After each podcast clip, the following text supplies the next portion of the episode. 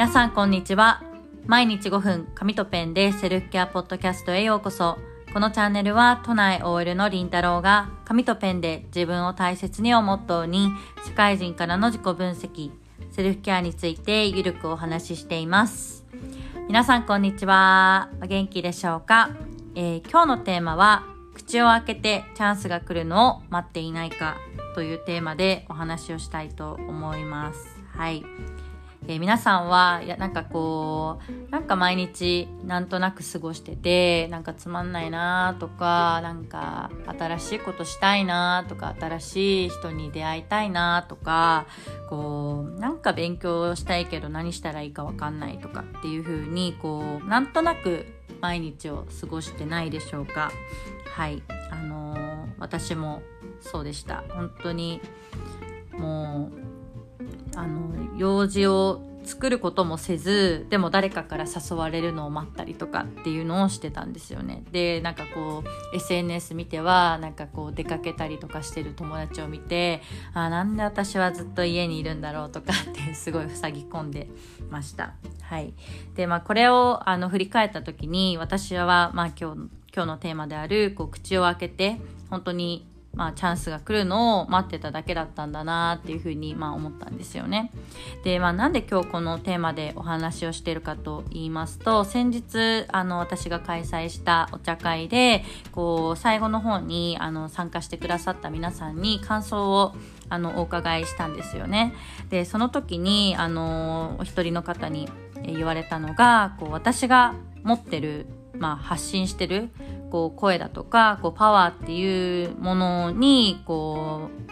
みんながこういいパワーを持ってる人が集まってるんだなっていう風にあの思われたっておっしゃっていてこう普段本当に会えないような人とそのお茶お茶会を通して会えて嬉しかったっていう風に言ってくださったんですよね。でもう私が本当にやりたくて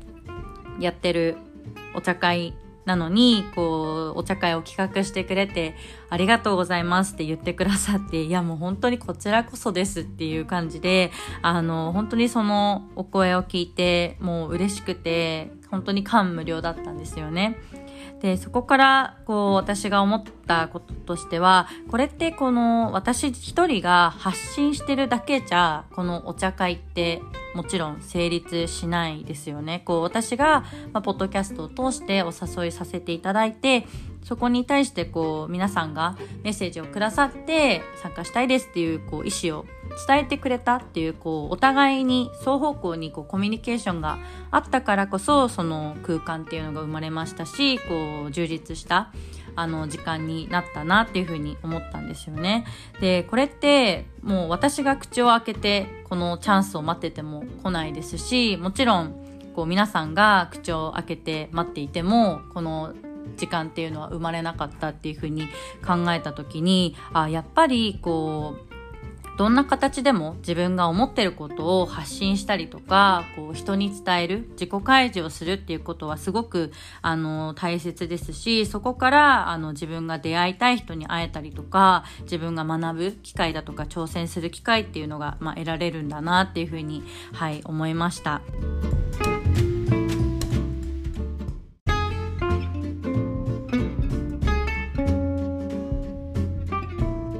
えー、本日は口を開けてチャンスが来るのを待っていないかというテーマでお話をしました。えー、皆さんはなんか毎日つまんないなとか、なんかこう、新しいことしたいけど何したらいいかわかんないなっていう風に、こう、毎日を、はい、なんとなく過ごしていないでしょうか。あの、口を開けて、まあ、チャンスをが来るのを待っていても、こう、なかなかチャンスの方からやってくることはないので、本当に皆さんの身の回りから、こう、皆さんのお友達ですとか、こう、職場ですとかこうパートナーですとか家族っていったこう身近なところからこう自己開示をしていくでそこからこう新しい出会いがあったりとかこう学ぶ機会があったりとか挑戦する機会があったりとか